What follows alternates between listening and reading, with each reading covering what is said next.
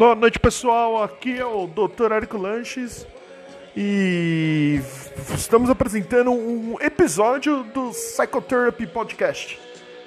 O que aconteceu? O Palpite Sinceros morreu, né? Morreu porque não tinha nascido. Fazia menor sentido. Não é que não fazia sentido, era um nome provisório, eu nunca tinha feito nada do gênero. E o nome era ruim, né? Era um nome provisório, eu achei que. Tava pensando hoje. E a ideia de manter o som no fundo, é, para mim é, é, interessante. E aí eu pensei em Psychotherapy do Ramones, que tem tudo a ver com, a ideia do podcast, que é falar sobre coisas importantes e futilidades na mesma medida de importância. E coisas que se relacionam com, com coisas que eu sinto, com coisas que eu acho, com coisas que eu penso. Então é isso. E Ramones, né, que acho que tem a ver muito com a minha história de vida, né? Acho que foi um, um grupo que teve muita relação aí com o meu crescimento, com a música, com etc. Então, fica aí Psychotherapy. Podcast vai ser o nome do nosso programa a partir de hoje. Talvez a gente volte com o nome Palpites Sinceros para algum outro quadro, para qualquer outra coisa. Mas o espírito é o mesmo. É falar, como disse, sobre futilidade e sobre coisas importantes, sobre sentimentos, todos eles na mesma proporção de importância.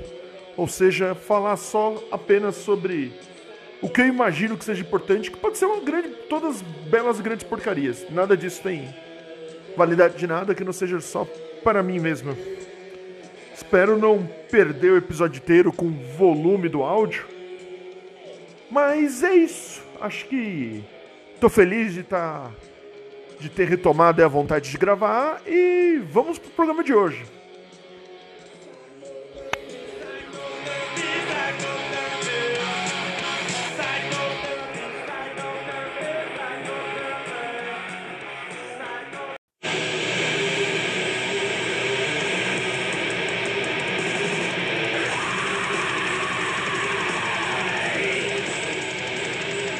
Estamos voltando para o segundo bloco do Psychotherapy Podcast. E queria abrir esse programa de hoje falando sobre as minhas maiores ansiedades, né? Que eu acho que uma das minhas maiores ansiedades, quer queira, quer não, é a minha relação com com a validação né, da, da das pessoas, né, da, da discussão, da, da, daquilo que está efervescendo aí as, as discussões do, do progressismo, vamos colocar assim. É, como disse no programa passado, eu estava muito, muito chateado, assim, muito perdido. E acho que essa, esse sentimento de, de, de, de inadequação assim, tem, muito, é, tem muita relação com o modo como as pessoas se colocam quando a gente tenta estabelecer um diálogo com elas, né? E isso não é só em rede social, né? Porque parece que às vezes eu tô falando disso a título de rede social, assim, ah, pô, quando você vai falar com, no Facebook, etc. Mas às vezes é com todos os amigos, né? É com pessoas próximas se posicionando, se colocando e falando. E, e às vezes me gera uma chateação profunda quando eu vejo que as pessoas às vezes estão discutindo sobre assuntos, questões que são meio importantes, né? Só que no sentido de, de dar vazão ali a um monte de coisa que está carregada. Que talvez ela fizesse isso melhor numa terapia, numa, roda de conversa com amigos, né? Hoje eu fui pego num, uma amiga postando assim uma, uma sessão do descarrego sobre coisas que ela achava, não achava, com frases de julgamento muito, muito duras, assim. E um assunto que aparentemente era meio bobo. E eu fico pensando, né, o quanto que. Era tipo, sei lá, era alguma coisa envolvida com Harry Potter e. homofobia. Assim, bobo porque no final das contas, a gente não tá falando de. das grandes violências, etc. A gente tá falando da, da análise da, da, da postura da macro-sociedade, né? É, pensar que o, o Harry Potter ou J.K. Rowling são bastiões da maldade, quando na verdade eles só são representantes daquilo que está posto, né? E o modo como ela coloca para fora, que não é um, modo propositivo de debate, mas um modo de, de ira, né? Não parece que ela está buscando é, abrir o, o, diálogo da conversa desagradável, mas sim é, validar, se, obter validação por, por meio do, da, da postura da postura agressiva, vamos colocar assim. Subjetivamente agressiva, porque não é uma agressividade radical do ponto de vista político que empreende a mudança. É, é, é, é meramente. Era meramente pessoal, subjetivo, de amigo para amigo, de, até, até como ficou estabelecido naquela situação. E, e acaba que isso não resulta em nada, né? Resulta só em, em pessoas em comum tristes e pessoas que poderiam concordar em várias outras coisas.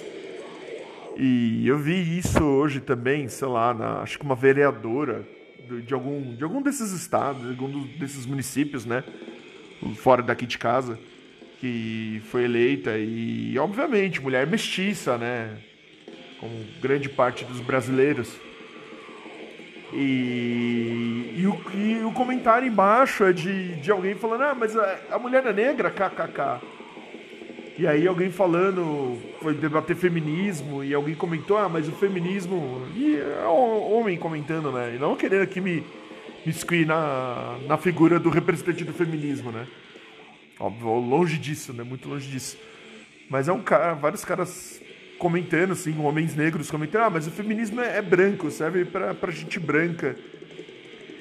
O que não me dá a impressão se eles estão preocupados com mulheres negras, né? Porque a questão da, do, do, do, de um feminismo que, que se ocupa da, da negritude, etc., é uma coisa.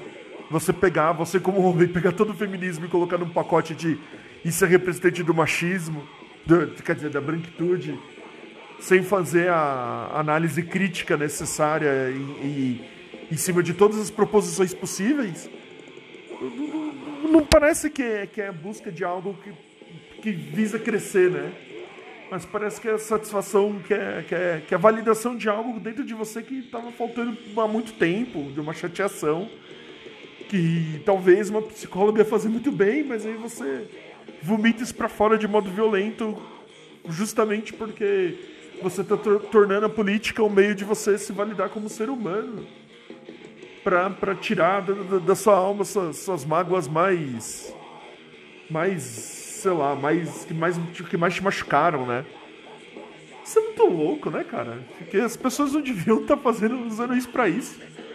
E daí quando a gente chega sei lá na direita e fala que a direita defende coisas baseadas em frustração sexual isso era, é era algo muito comum né comentado há um tempo atrás é uma linha argumentativa que eu vi desaparecer até porque ela era meio estúpida, né? Ela era francamente estúpida.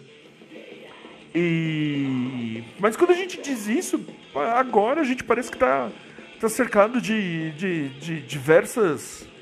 diversos levantamentos apontamentos políticos que na verdade nada mais são do que. do que explosão das nossas frustrações mais pessoais, né? É quando o feitiço vira contra o feiticeiro, é uma situação horrorosa. Enfim, amigos, é, acho que esse é o desabafo pessoal de hoje. E eu vou fazer um link muito safado para aquilo que eu vou discutir, porque o que eu vou discutir hoje é fanboyzismo. E tem relação o, o meu desabafo com fanboyzismo? Eu acredito que não. Mas como eu quero dar uma de inteligente, eu vou falar que sim. E sim no seguinte sentido, porque quando você é um fanboy, esse fanboyzismo ele também vem em forma de te validar de algum modo validar alguma escolha, validar alguma coisa, né? É, é importante que a gente diga que as nossas escolhas são frutos de proposições inteligentes, porque se as nossas escolhas não forem inteligentes, significa que quem escolheu não é inteligente, quem escolheu somos nós, logo nós somos burros.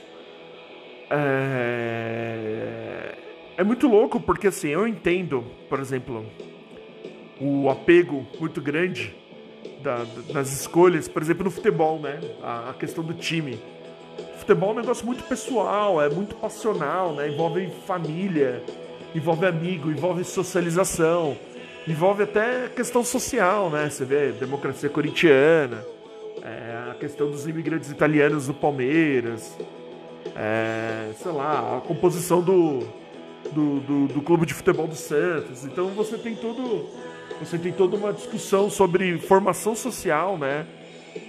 É, a, a, partir dos times de futebol. Então eu, entendo que isso acontece no time de futebol. Muita gente diz que não, ah, porra, é bobagem. Mas eu entendo, sinceramente, apesar de não ser uma pessoa que gosta de futebol, que o, o, o futebol é capaz de mexer com nossas emoções mais íntimas, é, ainda mais no Brasil, com a nossa noção de sociedade, ok isso. É, a questão são dois pontos aqui e a gente vai chegar no terceiro ponto, né? Que é a questão dos games e dos quadrinhos. É, hoje, hoje a gente vai. Depois de um, um episódio super pesado, assim, meio para baixo, eu vou tentar fazer um, um pouquinho mais para cima, né? E um pouquinho menos pretensamente inteligente. Porque assim, você tem uma, uma briga clara, né? DC versus Marvel.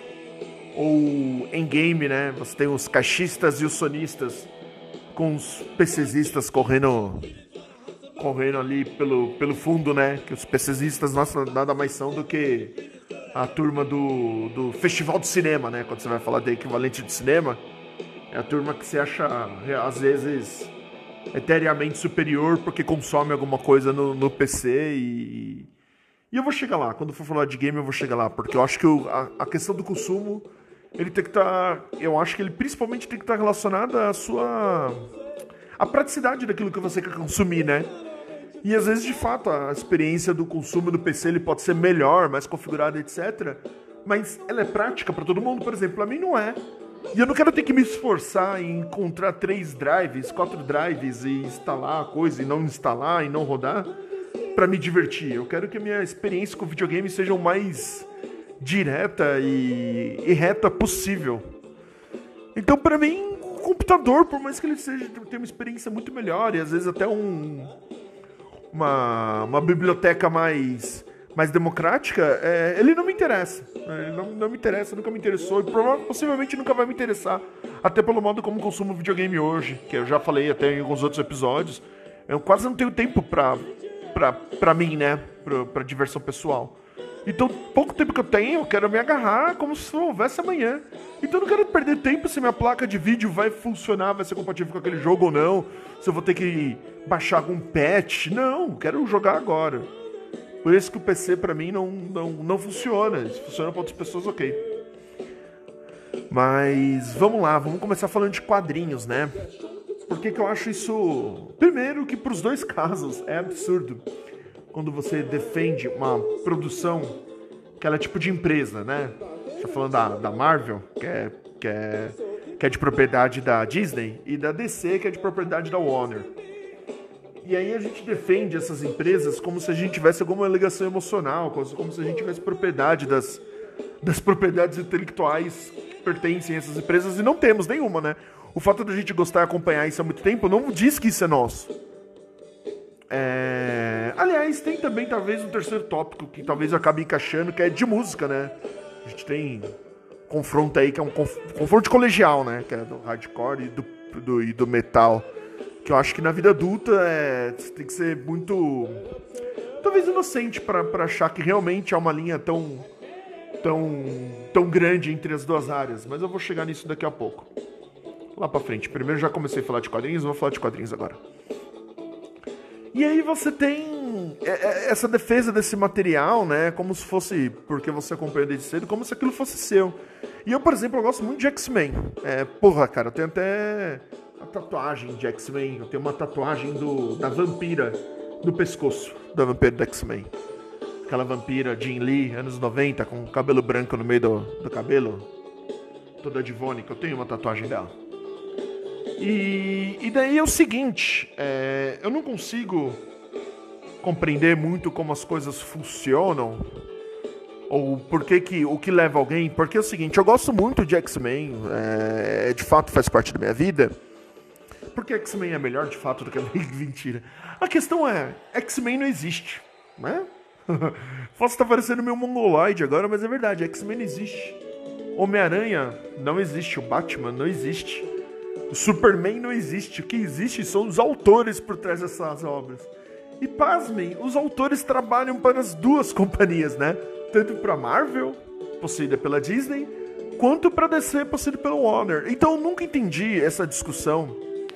Tudo bem que você pode discutir como produção do, do conteúdo, né? Como que, como que funcionam as linhas editoriais da empresa, né? Você a, a, a DC tinha aquele coisa mais difusa, né? Você tinha a Vertigo uns anos atrás com as histórias mais adultas. A Marvel era uma coisa mais centralizada, você tinha a Marvel Max lá no futuro. Tipo, muito tempo depois, que também já acabou, não, não aparece mais. É... Mas, mas é aquilo, né? Você não tem. Ah, os autores eles trabalham em ambas, em ambas as histórias, então eu, eu, lembro muito bem que eu, tipo, eu tava obcecado pelo Jeff Lemire porque eu tinha acabado de ler Sweet Toff. O Jeff Lemire saiu foi escrever Arqueiro Verde. E algum tempo depois ele foi escrever X-Men. Ele fica circulando. Grant Morrison já foi e voltou mil vezes entre ambas as editoras. É... Pô, escreveu Homem Animal, aí escreveu X-Men, aí foi fazer Batman, depois não lembro o que ele foi fazer, depois foi pra Superman. O e Grant Morrison, né? Porque se assumiu é, bipolar, é, não binário, agora essa semana. Desculpa, gente. E. E é, e é isso, né? Tipo, não, não faz sentido esse tipo de discussão ela, ela, ela, ela é muito idiota, assim, porque os autores, eles, caralho, tá caindo o mundo aqui na BIM, porra, tô fudido, os caras vão quebrar tudo. É, não faz o menor sentido, porque todo mundo trabalha para tudo. E o que faz a história ser boa, apesar de assim, você pode construir o Homem-Aranha, você pode construir o Batman, né? Você tem um, um arquétipo daquele personagem, uma alma que diz o que é ele. Mas a gente tá falando de personagens que já agora já beiram né, um século de existência. A gente já tá chegando aí, sei lá, X-Men foi criado em 1960. Então não, não, não sei quantos anos percorrem X-Men, mas Batman e Superman eu acho que já deve estar. Tá... Ou Capitão América. Não, não, deve estar tá tão longe aí do, do, do, século de existência, né? Acho que Capitão América é de 1940, se eu não me engano. Então, é, é muito difícil a gente falar assim numa mera existência e maturidade do personagem como uma coisa meio assim, ah, ele é isso, com tanto tempo de cânone, né, de história, de autores indo e voltando, criando e redefinindo esses, esses caras. Então, o que, que é o Superman se não produto do autor que, que tá escrevendo? E o que, que é esse autor se não um profissional que trabalha para para se alimentar na editora que tiver vaga naquele momento, né? E que der para ele liberdade criativa pra ele, ou não, né? Para ele produzir o que ele precisa. Às vezes não tem liberdade criativa, o cara vai escrever aquilo que estão pedindo mais ou menos para ele, né? Ainda, ainda mais em títulos que, que eu acho que são mais para encher linguiça. E aí eu acho. Eu, eu, fico com muito isso na cabeça, assim, que quando a pessoa adota um time pra esse tipo de, de assunto, ou ela é muito ingênua, ou eu odeio falar isso, porque eu acho que é, é um pouco pedante da minha parte. Mas talvez ela seja meio burra. Eu não acho legal chamar as pessoas de burra, eu acho meio, meio grosseiro. Mas talvez seja isso, né? Eu acho que tem um, um, um aspecto de burrice aí. De genuidade, sabe? Por exemplo, às vezes é, é, o, o, a comparação Marvel DC ela extravasa, né? O campo de conflito das editoras, né? Porque essas editoras produzem material em, cara, vai sair o som da porrada aqui do lado, o, o parede tá caindo. E é isso, cara. É vida de, de digital influ, de influencer. É assim. E é bom que vocês se acostumem, porque eu tô marcado de ir no Faustão esses dias, no arquivo confidencial. Dr. Érico Lanches, Psychotherapy Podcast estará lá. Mas é o seguinte, é, não faz muito sentido é, aliás, nem lembro o que eu tava falando. Mas bem, eu vou retomar de onde eu acho que eu parei. Que é o seguinte. É... O material dessas, dessas editoras, elas extravasam, lógico, o produto, né? Então, ou seja, elas não, não, não ficam só em quadrinhos, vão para filmes, vão para games, vão para desenhos, etc. E aí, às vezes, tem uma supervalorização, sei lá, de obras animadas que supostamente são mais parecidas com quadrinhos, ou obras que são supostamente mais parecidas com quadrinhos, né? O Watchmen é celebrado até hoje, o filme, como, cara, uma baita obra, porque é muito parecido com os quadrinhos, e não é. É plasticamente parecido e nada mais, assim. É, e ser plasticamente parecido, no caso de Watchmen, é quase que uma ofensa, porque o Watchmen é muito mais do que uma produção plástica é, superior de, de heróis se batendo, né? Coisa que o Zack Snyder não, não pegou. E. E os desenhos, né, as animações, elas têm muito disso, né? As animações da DC, por exemplo, que como elas são supostamente parecidas com quadrinhos, tipo, você pega o Piada Mortal, depois da, depois daquela parte do arco da, da Bárbara, né, que foi incluído lá pelo, pelo, pelo Brian Zarello, se não me engano, se você pega esse, esse ponto depois que ele fica supostamente parecido com o quadrinho, ele não é igual ao quadrinho, efetivamente. E a questão não é ele ser igual ao quadrinho, né? Não acho que nem que ele deva ser. Mas se quer, ele captura a, a, o espírito do que o Alan Moore quis escrever naquela história. Ele reproduz de, de maneira plástica muito pobre. Só que às vezes, para um cara que é fanboy, isso é o suficiente. E eu acho que a produção artística não é suficiente quando ela copia só o plástico e ainda copia mal, né? Copia sem, sem espírito, sem a alma, sem aquilo que, que fez aquela obra ser algo único, né? Eu acho que o Coringa, a animação do Coringa, por exemplo, sofre muito disso. Mas enfim, você chega nessa discussão boba, por exemplo, acho que a DC teve três excelentes jogos, dois jogos assim, Horse Concurso, não sei se é assim que pronuncia, que são Batman Arkham City e Arkham Knight, né? Quer dizer, Arkham City, não, Arkham e Arkham City. Esses jogos são, assim, são jogos fora de, de esquadro. E o Arkham Knight é realmente muito bom. Acho que não chega no nível do Arkham City, mas realmente é um jogaço. E, e daí, quando você é um fanboy, isso é suficiente para dizer que, porra, a DC chuta muito bundas em, em em jogos. Não tem jogos que batem de frente com a DC. Isso não é verdade, né? Isso não é verdade. A gente tá falando aí de quantos anos que os videogames existem. Vamos pegar assim de quando o videogame virou talvez uma, uma diversão avaliável, né? Que não era só blips e blops da época do Atari. Do Nintendinho pra frente. É... Você tá falando aí que tem desses Batman super feitos ou Injustice. Injustice é um jogo que ele é, ele é muito bom, mas tem que lembrar que ele é um jogo de luta para quem não joga jogo de luta, né? Se você pensa em títulos como Guilty Gear e Street Fighter, The King of Fighters, mecanicamente, é americano é muito difícil saber fazer jogo de luta no final das contas, né? Jogo de luta é uma arte dominada pelo, pelos produtores japoneses. Então, assim, Injustice tem muita. tem muito conteúdo.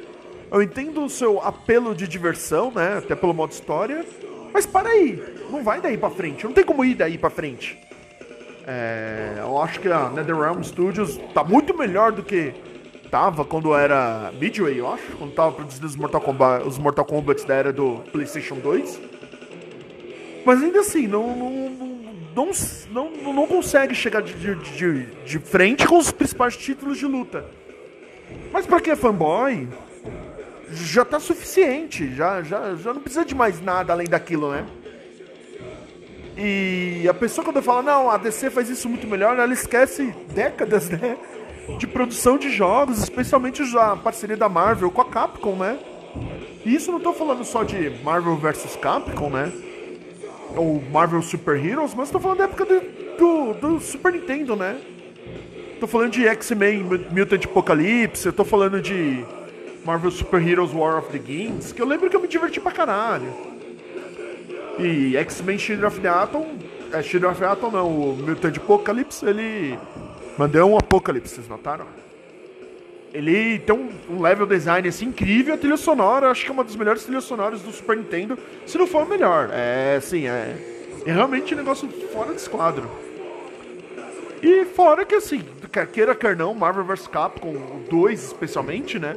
Mudou para sempre a história dos jogos de luta. Acho que o crossovers, o X-Men vs Street Fighter já já fez serviço, né? Mas o lance como a gente encara jogos de tag team hoje em dia, é, basicamente foi estruturado em Marvel vs Capcom 2, né? E a gente tem um monte de jogo que copia, porque é um sistema muito dinâmico e divertido mesmo. Coisa que Injustice não vai conseguir chegar perto quanto estrutura de jogo de luta. É, é, é como você comparar, sei lá, Virtua Soccer com FIFA Soccer. Virtua Soccer pode ser divertido, mas a gente não tá falando de um jogo de futebol com, com F maiúsculo, né? Em caixa alta, que você gerencia time, que você efetivamente define estratégia, né? Eu acho que é importante pensar nisso. É... E eu não tô querendo aqui dizer que, porra, não, a Marvel é melhor, a DC é melhor. Mas assim que. Primeiro que as pessoas têm um sério problema em analisar as coisas como um todo, né? Tipo. Você teve agora, de fato, os Batmans que foram excelentes. Mas, pô, na, na época PlayStation 2, eu não lembro, talvez Batman Begins foi um jogo comentado da DC, eu não me recordo mais ou menos, mas os, tinham jogos da Activision, né? Os X-Men Legends e o, e o Marvel Ultimate Alliance 1, especialmente, foi. Marvel Ultimate Alliance foi pegou ali do final do PlayStation 2, começo da, da geração HD, né? E, poxa, fez um, um estrondo, assim, de jogo muito bem feito, muito bem comentado muito bem avaliado.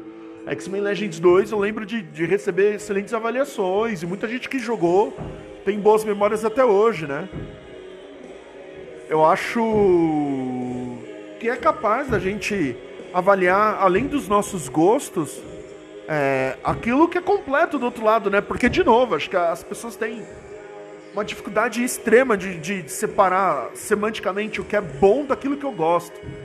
E se aquilo que eu gosto não é bom, parece que diz mais sobre mim, a pessoa que gosta daquilo, do que aquilo, do que a coisa em si, né? Tipo, se eu não gosto de só coisas que são ótimas, talvez eu que seja o burro. Então sou obrigado a defender aquilo que eu gosto até o fim. Senão eu sou idiota. E no final das contas, quem liga se eu sou idiota? Caguei, eu posso ser um idiota, você pode me achar idiota. Eu, tipo, não me importo. Ou ninguém devia se importar, saca? É... E aí olha o gancho, né? Coisa que a falar no começo. Cara, destino é uma coisa incrível. As coisas têm que parar de servir a validação pessoal, né? Porque tudo tem que ser sobre validação pessoal. Não precisa. E aqui não querendo me engabar, porque às vezes eu sou muito escravo da validação pessoal. Mas meu podcast né, é quase ouvido por ninguém. e eu nem espero que seja. Eu, talvez eu continue assim por muitos anos. Talvez essa é minha terapia pessoal. Ou talvez eu possa ficar famoso, posso ficar aqui num rato borrachudo, indo por aí de máscara para não ser reconhecido. Foda-se. É... Mas eu acho que as coisas deviam ser menos sobre validação, né? Então, eu acho que não tem problemas eu reconhecer que, por exemplo, os filmes da DC são ruins porque tem um diretor ruim como Zack Snyder. E a solução não é que a DC é ruim, ela é impossível de fazer filmes bons. A solução é só demitir um diretor ruim e contratar diretores melhores. Porque eu não tenho dúvidas, por exemplo, que. Por exemplo, os Batmans do Christopher Nolan, apesar dele ser um fascistim inveterado, são ótimos filmes. E eu não tenho dúvidas de que o Matt Reeves vai fazer ótimos Batmans. A menor dúvida. Então, é... a questão é que foi não foi legal até agora, mas pode ser. Porque não depende do Batman, né? Do filme pro filme ser bom. Depende da equipe criativa que tá por trás dele. E aí a gente viu o James Gunn não tá produzindo agora o Esquadrão Suicida. Tipo, eu não sei como as pessoas não conseguem se ligar disso. E talvez isso conecte um pouco do, do episódio passado, né? Como eu, eu não lido bem com o absurdo. E o absurdo é o absurdo da vida, né? A incapacidade das pessoas de fazer simples conexões. É, se James Gunn tá produzindo Esquadrão Suicida ele, e logo depois ele vai voltar para Guardiões da Galáxia, não fica claro que a, a principal mente criativa por trás daquilo trabalha nos dois, nos dois pontos? Porque a Arlequina e o Peter Quill não existem. Não é deles que eu dependo para ter uma obra que me divirta. Eu dependo da, da qualidade do trabalho de James Gunn. E do quanto os produtores vão liberar de dinheiro e de liberdade criativa para ele, né? É, X-Men, apesar de eu amar X-Men, X-Men tem uma conexão muito forte com, com a minha história de vida. É, eu dependo, sei lá, que o. Que o Hickman continue fazendo boas histórias pra eu continuar curtindo agora. Eu tô comprando a fase do Bendis porque eu queria dar uma relida, especialmente nos X-Men terroristas. Porque eu, eu amo essa faceta do Ciclope, que parece que se acabou na fase do Hickman. É uma pena. É... Esqueci porque que eu tava falando disso. Mas enfim, ah, lembrei. É... Mas é isso, eu dependo, pra história ser boa, eu dependo que o Ciclope. O Ciclope por si só não vai manter a personalidade que eu gosto, a principal personalidade que eu gosto. Esse negócio dele se desamarrar do Xavier no final e ser o filho desgarrado que assume praticamente o manto do Magneto. Ok, quem vai fazer isso pra mim é o autor da obra. O autor da obra ele pode circular. E acho que o Bendis ele tá fazendo coisas para descer agora. Eu não sei se, eu não sei se eu tô enganado. Então é, é, é, muito louco como as pessoas são, são, são inocentes, assim, são cegas. E elas vão defender a, as editoras como se a vida delas dependesse disso. Ou como se, se, elas, se elas consumissem uma editora ruim, significa que elas são trouxas. E tipo, qual é, né? Tipo, foda-se. É... Cara, é... eu não me importo Tirando X-Men, que de fato é um negócio que é muito do meu coração, eu não me importo com com personagem, né? Eu não quero saber se o Homem-Aranha X ou Y. Eu quero saber se o escritor do Homem-Aranha qual que é. Porque para consumir Homem-Aranha, eu vou depender de quem tá escrevendo. Se eu vou consumir Vingadores, eu quero saber quem tá escrevendo Vingadores. Porque se o cara que estiver escrevendo Vingadores for ruim, não me interessa ler Vingadores naquele momento. E se o cara for bom, talvez me interesse, né? A não ser que a gente esteja fazendo, falando de novo talento. Mas como as histórias do Brasil chegam muito depois, provavelmente se ele for um novo talento, a gente já tá sabendo quando chega aqui, cadê? E tiver elogios, etc. E, aliás, isso eu entendo muito menos pra juventude, porque assim, jogando português, claro, muitos desses moleques são compram quadrinhos, né? Moleques e meninas. Mas, mas o comportamento de moleque, vamos ser real, porque moleque é meio bobo. É, muitos deles baixam, né? Fazem download do conteúdo. Então isso que é pior, porque se ainda fosse uma questão de dinheiro, tipo, eu não tenho muito dinheiro, eu tenho que investir, sei lá, é algo que eu escolho e eu tenho que validar a minha escolha por meio de uma defesa de qualidade é, incontestável, até entenderia. Mas, mano, esses caras vão baixar, eles podem ler tudo se eles quiserem. Eles são novos, eles, a maioria deles não trabalha. E aí eu fico de cara, quando eu vejo um adulto, então eu fico maluco, porque, cara, se você é adulto e faz um negócio desse, não tem justificativa. Eu entendo que não tem nada que justifique você ser velho e, e não ter se tocado nesse negócio que é tão simples. Sabe? Que não, não existe. É, ah, eu. Minha vida é o, é o Batman. Mas qual Batman, cara? Porque se eu for ler o Batman do Frank Miller e o Batman do Grant Morrison, são Batmans, assim, assim, absurdamente distintos, né? Então de qual Batman que você tá falando? você tá entendendo que não existe o personagem? Tipo, não, não existe o comportamento do Robin, que vai existir é o autor que tem a vontade de trabalhar com o Robin de um jeito assim, de um jeito assado, talvez dando uma continuidade àquilo que foi criado por outro cara, ou não. Porra! É, é, é maluco isso, cara. É é isso, né? A humanidade está ciclicamente girando em torno do seu rabo para validar a sua, a sua existência, né? E aí isso pode ocorrer por meio de, de defesa das editoras de histórias em quadrinhos. Em vez de, sei lá, algo mais prático, né? Defender os seus, os seus autores, né? Especificamente. É, e saber que uma editora, que, era infelizmente ou felizmente, era mais com o autor. Então, assim, a gente tem uma. O caso do Zack Snyder, né? Ele é um incompetente. Significa que o Batman acabou? Não. Demite o incompetente, infelizmente, né? É assim que a vida funciona. E contrata alguém competente. Ele vai fazer uma ótima história com o que ele tem, porque são propriedades intelectuais passíveis de, de de serem protagonistas de grandes histórias, né? O Cavaleiro das Trevas está aí para isso, né? O quadrinho. É uma das, das, histórias de quadrinhos mais importantes do século passado. Então, sei lá, cara, eu não para quadrinhos isso fica muito louco. E em games, né? Em games é acho que não vou falar de música não. Porque de música o princípio é o mesmo. Talvez de, não, é, é, é, não é na verdade, porque assim, as dicotomias musicais elas são muito baseadas na, no, em princípios de subjetividade, daquilo que a gente acha que é, que é bom ou não. E sei lá, por exemplo, eu li um cara, alguém, aquele tal de Thiagson, né, que é um doutorando em, em música pela USP, que trata de funk, etc. Vi uma matéria dele e um cara tava comentando embaixo que ele tinha nojo de funk e que ele tinha vontade de, de morrer só de saber que esse negócio existe doentio, né, cara? Tipo, de autovalidação, assim, de que eu sou tão bom que, a, que o fato de eu achar que eu existo no mesmo lugar que existe o funk me dá vontade de morrer. Eu, sinceramente, eu não, não gosto de funk, mas não é porque eu acho isso aquilo, é porque eu não me importo, eu só não acompanho. Foda-se, sabe? Eu gosto das coisas que eu gosto e que eu quero consumir. E, e, e talvez eu seja obtuso por isso também. Que se dane, sabe? Seja obtuso, gosto de, do que você quiser. Mas ficar criando, às vezes, uns subterfúgios para atribuir a, a, sua defesa subjetiva um, um, um, tom de intelectualidade. Ah, não gosto de funk porque não tem melodia é isso. Aí vem um cara que faz doutorado na USP e, que, e fala, cara, tudo que você tá falando é uma merda por causa de XYZ. Saca? É... é isso, sei lá, eu acho que. Às vezes até hoje, assim, sei lá, eu gosto muito de.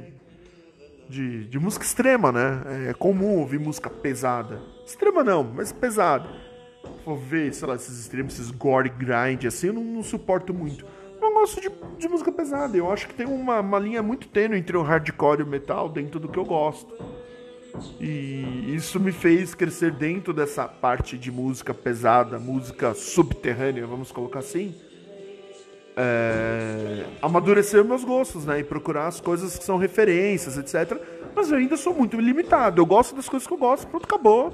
E eu não tenho, eu não tenho pretensão de ser maduro com isso. É, é o que eu sou.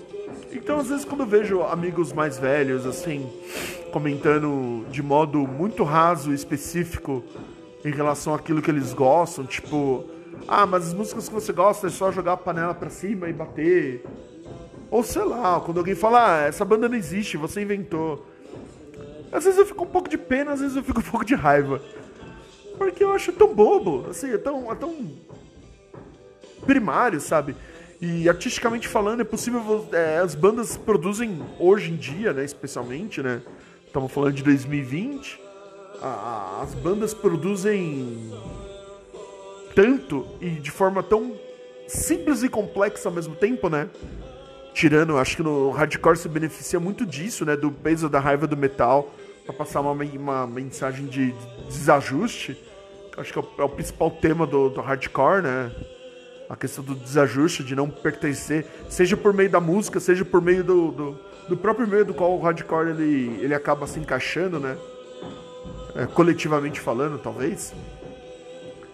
É, eu acho que ele se beneficia tanto do, de muita coisa que o metal se oferece, musicalmente falando, que quando alguém vem, fala e, e dá uma, uma interpretação à produção de, de, do hardcore como se fosse um Ramones de quinta série, patu patu, me dá tanta preguiça, assim, eu acho essa pessoa tão tão idiota, talvez. E idiota, não idiota porque de raiva, mas idiota de ser uma pessoa meio burra, assim mesmo.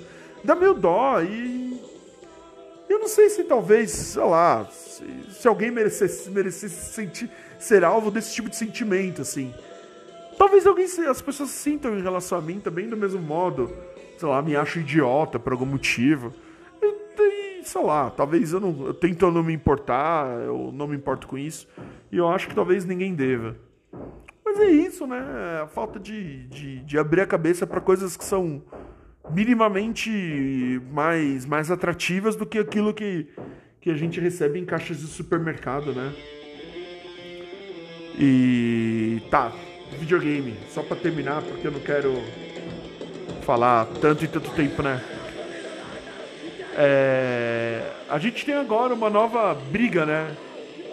Em ascensão aqui é, o palco do, da, da nova Guerra Galáctica se instalou, né? Que é PlayStation 5 e, e Xbox é, Series X, eu acho. E obviamente meu irmão tá coçando para comprar o PlayStation porque eu sou fã de, de marcas japonesas, é né? aquilo que, que me contempla quanto consumidor de games, né? Eu gosto muito de jogo de luta, eu gosto muito de RPG. Então, e, e eu sou de uma geração de Super Nintendo, de entre aspas, jogadores hardcore de Super Nintendo, fecha aspas, existe, não sei. Então eu sou muito apegado àquilo que eu construí meu repertório inicial, né? Que são as produções japonesas. Era Street Fighter, Fatal Fury, Mario, Final Fight. É, eu sou muito apegado ainda. Eu não, não, jogo só jogo japonês, mas eu sou muito apegado a essa, essa área, essa parte da produção. Acho que entende mais meus sentimentos interativos do que a produção é, ocidental. Só que é o seguinte, videogame não é sobre. Puramente sobre o que é melhor, né? Como nada no, na vida é. E eu não entendo também por que, que as pessoas têm essa, essa ânsia, essa maluquice de proteger alguma coisa melhor em detrimento da outra. Sendo que na verdade são só pacotes de, de consumo do qual você tem que ser consciente na hora de você aderir, né? E aí eu fico imaginando o Xbox Series X para jogadores comuns do dia a dia, vai. Ele é um, é um videogame que, do qual o hardware parece ser muito mais poderoso, assim, relativamente mais poderoso que o PlayStation 5. E com o Game Pass parece que você tem um acesso aí a uma Myriad. Será que eu falei certo? Eu não sei para que serve Myriad, mas eu acho que é para isso e eu acho um nome muito bonito.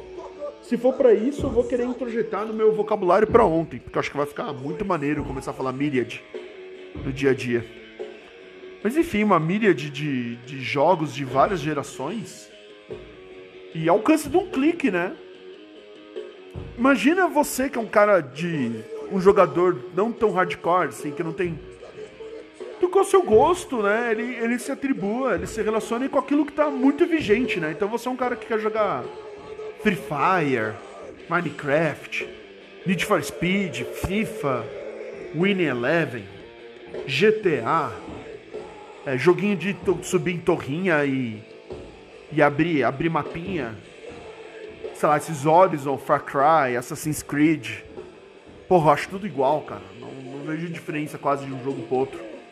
Mas enfim, não é, não é atribuindo qualidade em cima disso, porque, de novo, cada um curte o que quiser. A questão é você tá com olhos objetivamente abertos àquilo que você consome. Que é aquela discussão, né? Ai, a menina que joga Candy Crush não é gamer, gamer sou eu que jogo Assassin's Creed.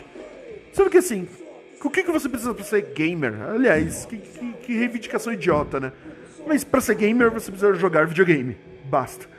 E o que você tá jogando é um videogame? É, então logo você é gamer. Né? E aquilo, um cara acha, sei lá, que. É, Candy Crush não é um jogo suficiente para te caracterizar como gamer. Mas como talvez eu não ache quem joga Assassin's Creed também.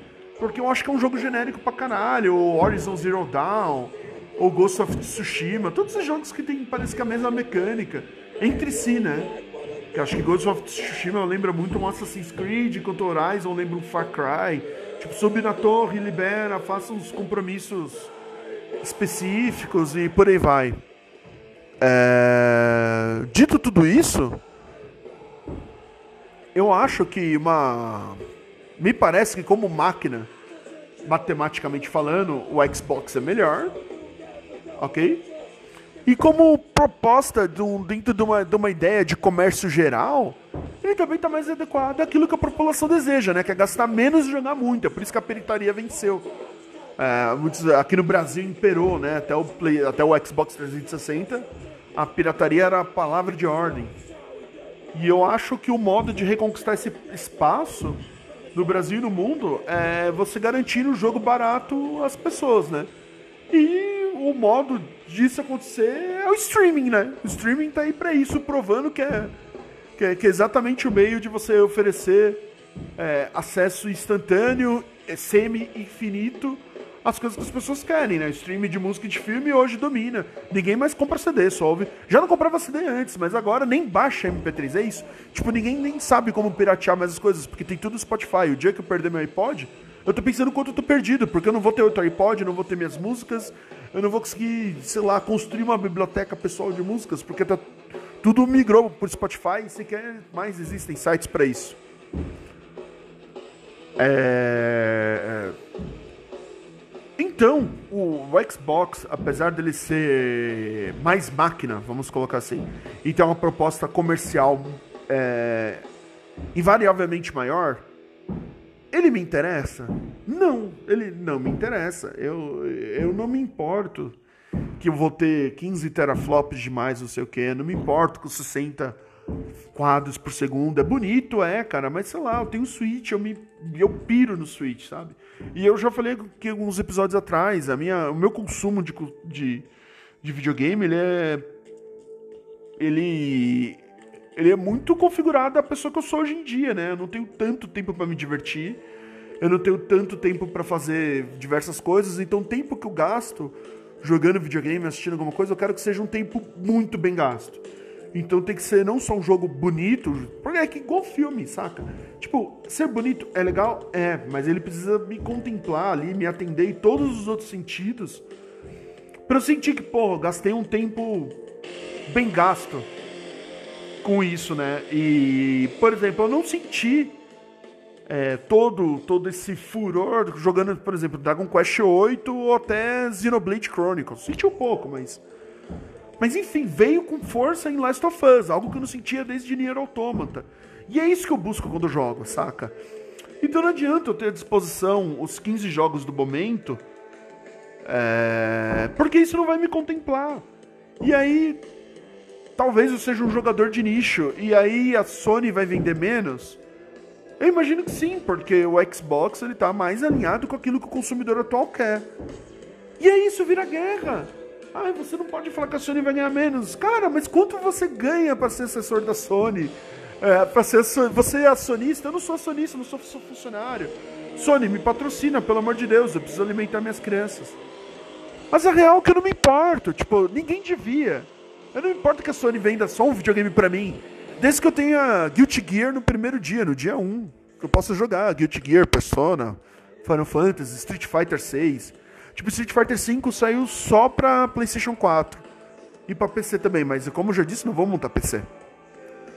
É, eu não quero correr o risco de ficar sem Street Fighter 6.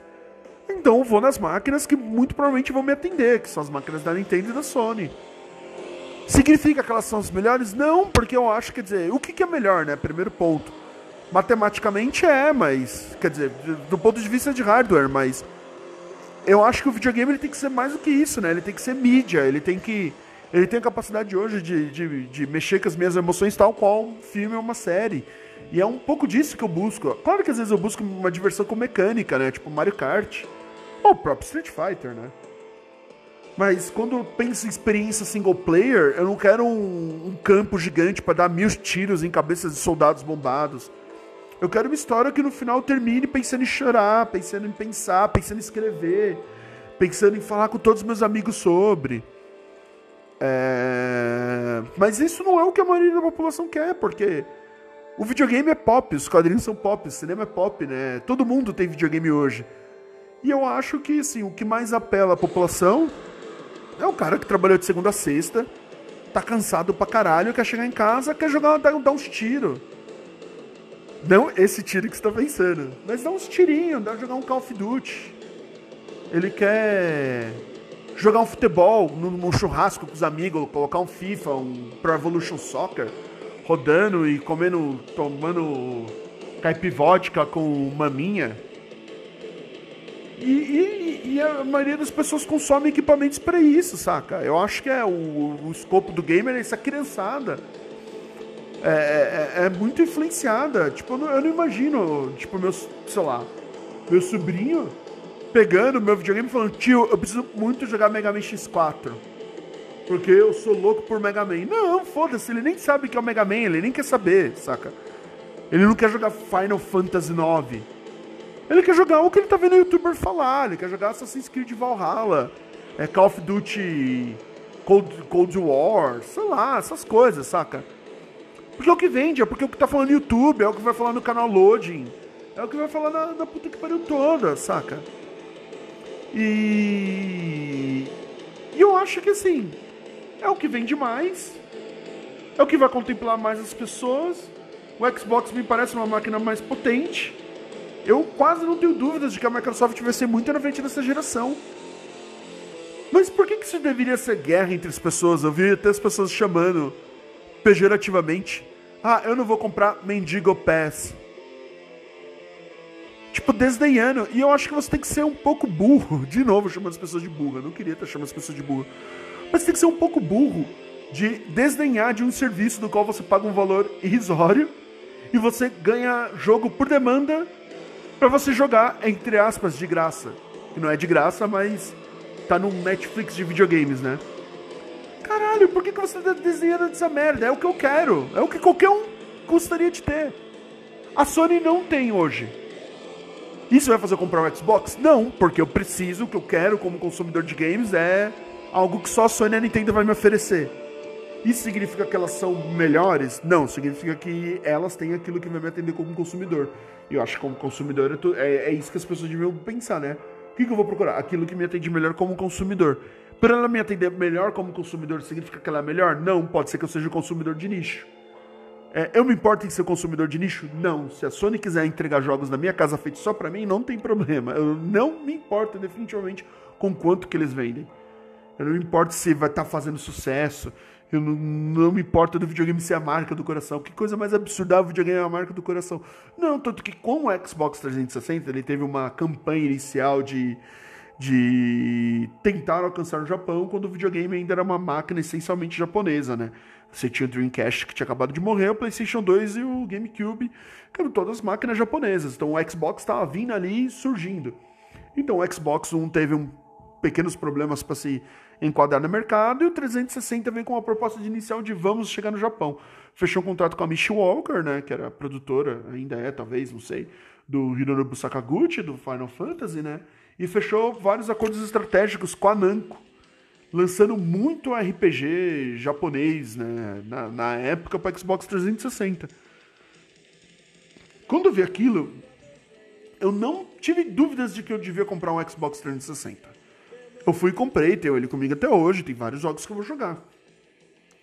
Se isso acontecesse de novo, alguém até aventou, porra, já pensou se a Microsoft comprar a SEGA? Cara, se comprar a SEGA e a Atlus e junto, talvez eu compre um Xbox, porque é, é isso que me importa. São tipo a soft house, sabe? São, são os jogos que eu gosto, estarem na, nas máquinas que eu, que eu, que eu quero jogar. É, mas isso faz aquela máquina melhor? Não, não faz, saca? É...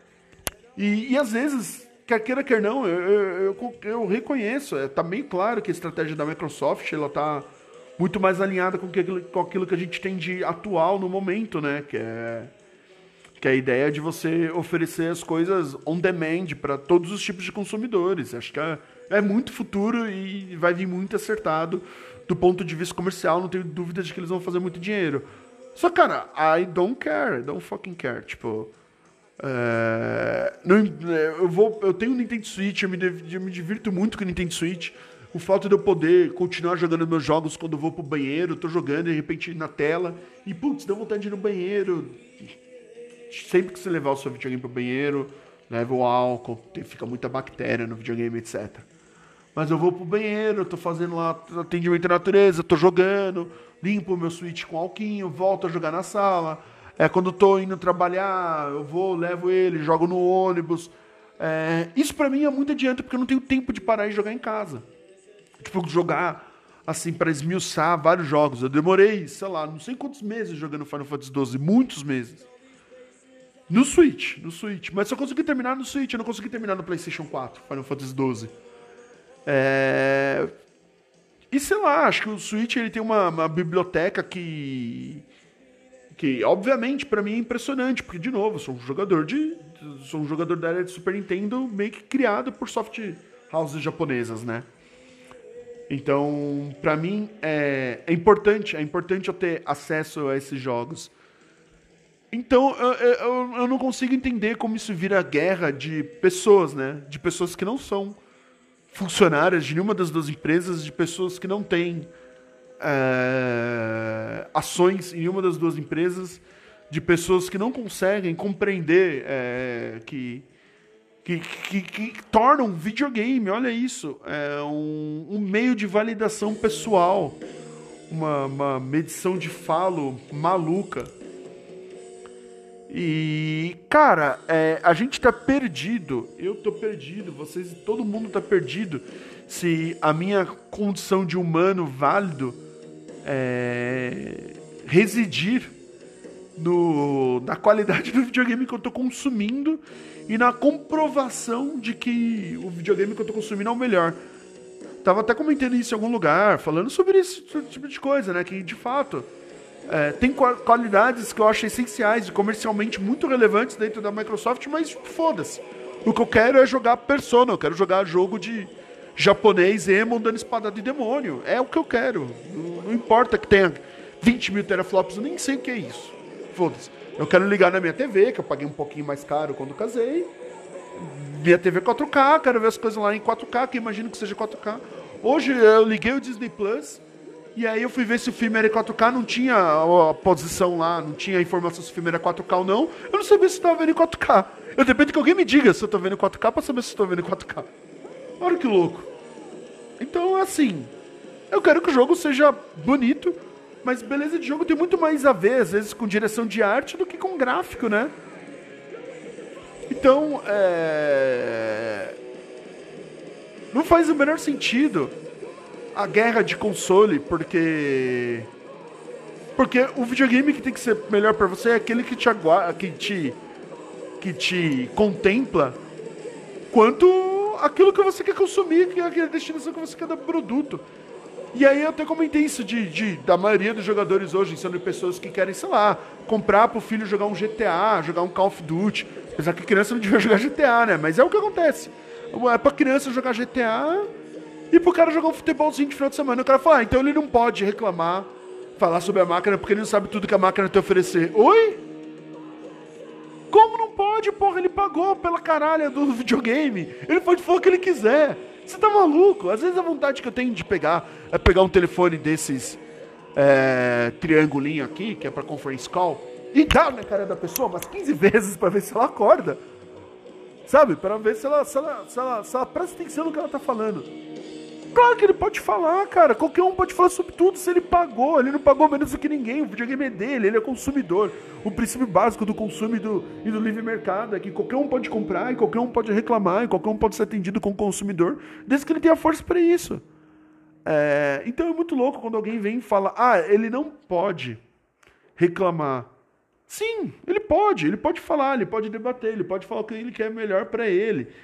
E que de repente o que contempla ele é ter jogos que são mais do, do, do boca a boca, etc. E que estejam um valor muito acessível para o filho dele, por exemplo, tá sempre jogando aquilo que está sendo comentado no YouTube.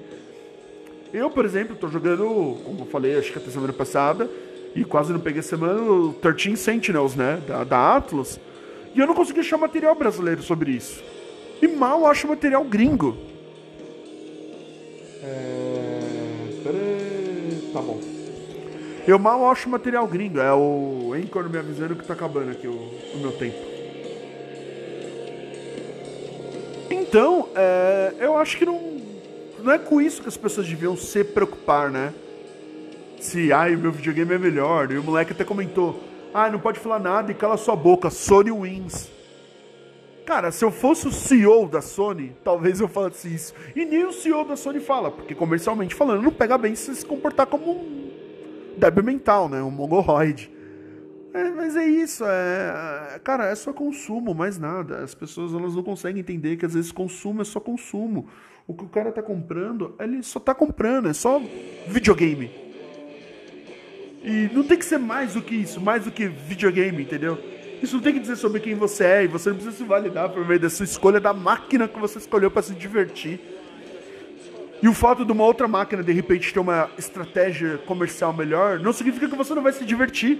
Porque, por exemplo, se a Microsoft oferecer jogo de graça para todo mundo e o PlayStation continuar com a mesma possibilidade que eles tiveram no PlayStation 4, eu vou continuar me divertindo do mesmo jeito. Eu vou gastar mais, mas é a minha escolha, ora. Eu tô escolhendo gastar mais. Eu, é o meu gosto acarreta um gasto maior. Eu gostaria que fosse de outro jeito que eu gastasse menos. Não exatamente é. é posso reclamar até que eu tenha, né? É, a, como consumidor, né? Gerar essa força de consumidor. Mas não significa que só porque o meu não tem, que aquilo que a outra máquina que outra pessoa escolheu será automaticamente pior porque não é igual ao meu. Tem que ser muito louco para acreditar num negócio desse. E tem cara velho, assim, não é só moleque, não. Os caras da minha idade, assim, discutindo e falando assim. Como se, assim, se as coisas tivessem. Tudo tivesse que ser muito binário, sabe? O não binário veio para ficar. Espero que ele domine tudo, não só o gênero, a sexualidade, como todo o resto. Tudo tem que ser cinza. Porque é impossível que as pessoas sejam tão objetivas, sabe? E por objetividade, talvez eu queira. Eu associo muita objetividade a burrice, talvez. E reclamam muito que eu não sou objetivo. E talvez não ser objetivo para mim seja uma qualidade, quando na verdade é um defeito, talvez, porque eu sou muito prolixo. Mas é isso, Brasil. Meu desabafo tá aí. Psychotherapy é um bom nome, eu acho. Espero que vocês tenham curtido, que vocês compartilhem com todos os seus amigos, me mandem e-mails, conversem comigo. É... Talvez se o tema sou bobo é porque o tema anterior foi muito pesado. E talvez a ideia é a gente não perder o fio da meada, né? Então, às vezes, falar de umas bobeirinhas é bom para o negócio continuar andando, né? Pra gente não ficar só chorando, cortando pulso. O mundo pode ser cor de rosa ou azul, não sei. Eu preciso da consultoria da Damaris Alves aqui do meu lado. Mas é isso. É, Dr. Érico Lanches falando direto da BIM, na missão dos Estados Unidos, que a gente declarou guerra, né, Estados Unidos semana passada, e eu tô doido para matar Yankee que coloca abacaxi na pizza. Eu acho que contra esse tipo de gente só resta a solução, a única solução viável é infelizmente o homicídio. Então estou partindo para fazer justiça pizza e, e eu vi pela primeira vez em primeira mão o sair da minha propriedade com com entonação texana, que sempre foi meu sonho. Eu não sei se eu vou dar um tiro no cara assim ou se eu vou beijar ele na boca com, com profunda paixão. Aquele vocal de Brad Pitt no Bastardos Inglórios é o que eu sempre sonhei em ouvir. E agora, graças ao Bolsonaro, que declarou guerra aos Estados Unidos, vou realizar esse sonho pessoalmente. Então, um abraço, um beijo, queijo. Pai ama vocês. Fiquem com Deus. Até mais.